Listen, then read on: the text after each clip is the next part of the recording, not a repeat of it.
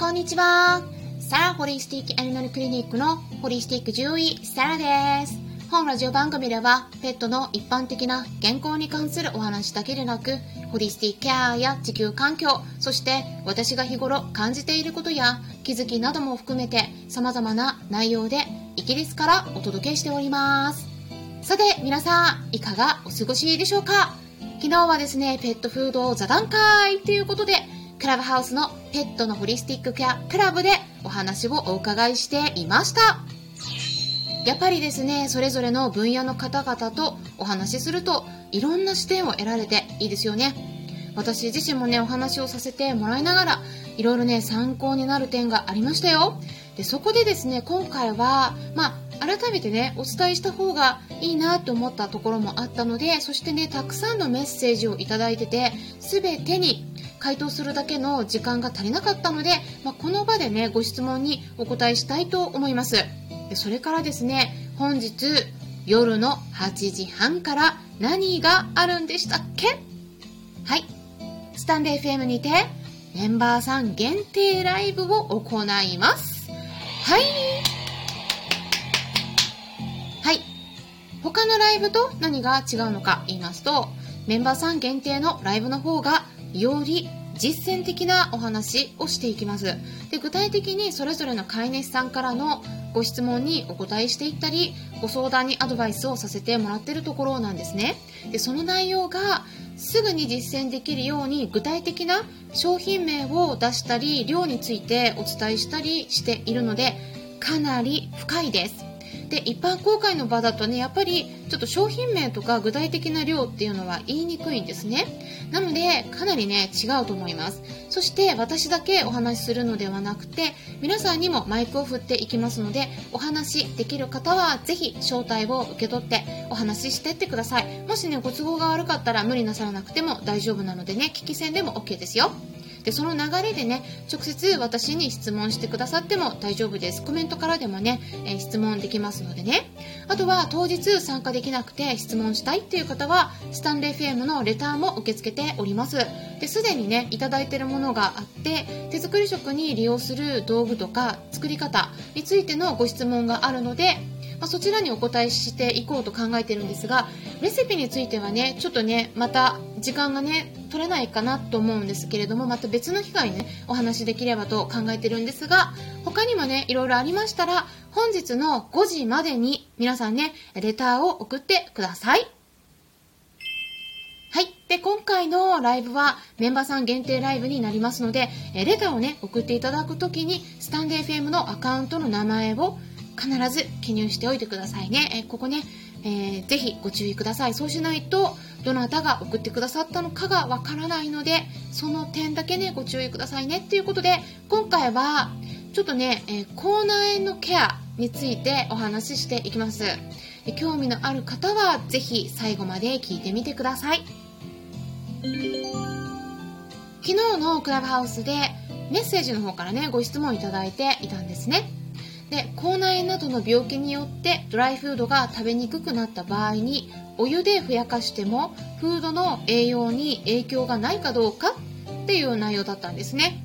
でこれはですねちょうど昨日お話ししていた間にもペットフードに詳しいチーピンパパが少しねお話ししてくださってたと思うんですが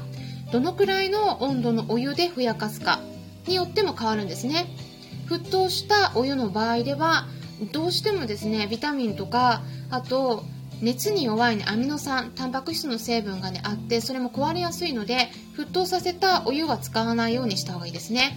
でできるだけ温かめのお湯を使うとしても、まあ、人肌程度が目安になるかと思います、まあ、そうすると大体ですね、まあ、お風呂に浸かるぐらいのお湯の温度ぐらい、まあ、40度以下っていう感じですね。でそれであれば栄養の状態もほとんどね変わらないです。ただもしもねちょっとね食べられるんだったらね口内炎があるから難しいこともあるとは思うんですが OK だったらドライフードでねふやかして与えるのであれば最初からですねウェット状のものをね与えてあげた方がいいと思います。なぜかっていうとこれね一般的なお話になるんですがドライフードの方がウェットフードよりもタンパク質量って倒的に少ないんですね。アレルギーでもない限り体のどこかで炎症が起きている場合っていうのはそこで正常な細胞が壊れている状態なんですね。ですからそれを立て直すのにタンパク質が必要になります。いつも以上にタンパク質多く必要としてます。で口の粘膜も筋肉を作ってるのもそして例えばその口内炎にまあ、猫ちゃんであれば猫ヘルペスウイルスとか猫カリスウイルス猫エイズウイルスなどが関わっていたとしても自分の中で体の中でウイルスに対抗するための抗体を作るのにもタンパク質が材料なんですね。なのでしっかりとしたタンパク質の多いフードを与えることが重要になります。じゃあタンパク質の多いフードってどんなものだと思いますか？大体皆さんねチェックされるのがドライフードのパッケージの裏に記載されているような成分の保証分析値のタンパク質の数値が高いものじゃないかなって思われると思うんですけれどもね。これねぜひねまああのタンパク質のところをね、えー、お家にあるドライフードとウェットフード両方あれば両方比較してみてください。でもちろんですね、まあ、フードそれぞれによって変わるんだけれどもさっきもねお伝えしたんですがウェットフードとドライフード比較した時圧倒的にウェットフードに含まれるタンパク質量の方が多いんです。えー、え嘘？って思われてる方も多いと思います。そのまんまの数値を見るとね、うん、大体、まあ、パッケージのとこ見るとウェットフードに含まれるタンパク質の割合って、まあ、9%10%11% 大体この辺り多くて13%とかそのくらいだと思うんですね、うん、そうするとドライフードとね比較するとドライフードって大体30から35%だからえ？全然数値低いじゃんって思うと思うんです、うん、だけれどもはいここすごく重要なんですがドライフードとウェットフードのそれぞれに含まれているその水分量ってどうでしょうか、うん、全然違うんですね。ですからこの数値をですねそのまま同じ土俵で比較できないんです。ここすごく重要です。ドライフードとウェットフードの数値は同じ土俵でそのまんまをね単純に比較できないんです。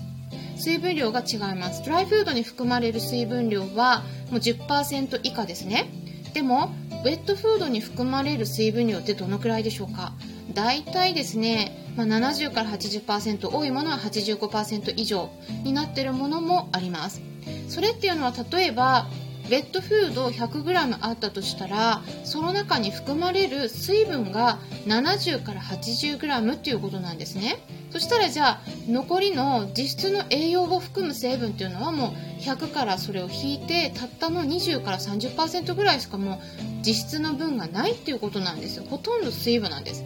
なのでタンパク質の多いフードっていうことで考えた場合にその数値だけで見たら水分量の少ないドライフードの方が圧倒的に有利で数値が高くなりやすい。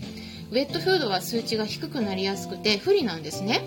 だからここで計算をしないとならないんです。でそれでですね土俵をね揃える計算の方法があるんですがちょっとねこれややこしいんですね。でここでお伝えするとまあほとんどねほとんどの方が混乱してしまうと思うので計算方法についてはちょっとここを省くんだけれども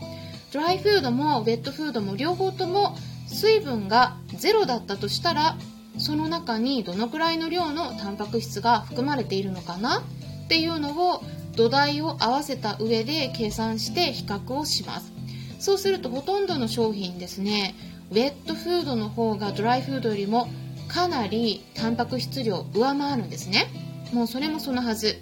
はい、よくよく考えてみてください。原材料。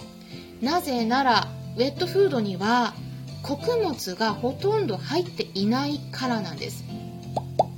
ウェットフードって缶詰にしてもパウチにしても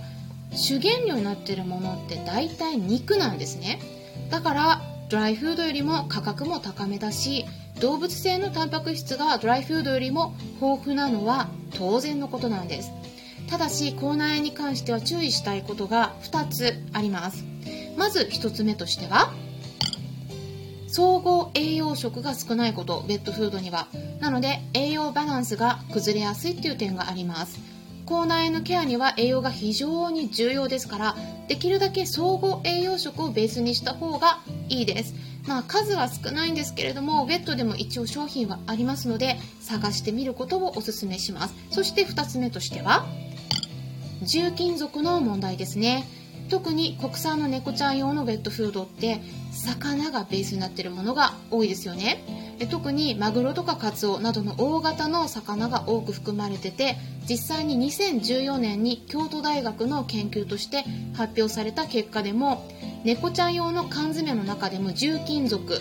例えば水銀とか鉛ヒ素などが高く検出されてるんですね。特に口内の猫ちゃんがそういった重金属汚染の影響を受けている可能性があるという結果になっていますのでペットフードを選ぶ際もできるだけそういった大型の魚が原料になっているものは避けていただいた方がいいと思います。ということで今回もご質問にお答えしていきました。猫ちゃんの口内炎とっても多いのでぜひですね参考にしていただけたらと思います。痛み止め使わなくても栄養を状態良くするだけでも痛みを減らせられます。炎症が減るからです。ぜひですね栄養の方食事の方を考えてみてください。これからもためになる情報を発信していきますのでよろしければいいねボタンのクリックを押していただけたら嬉しいですしもしも周りにこういった私がお届けしている情報に興味のありそうな方がいらっしゃったら紹介してもらえたらさらに嬉しいです。それではまたお会いしましょう。ホリスティック獣医サラでした。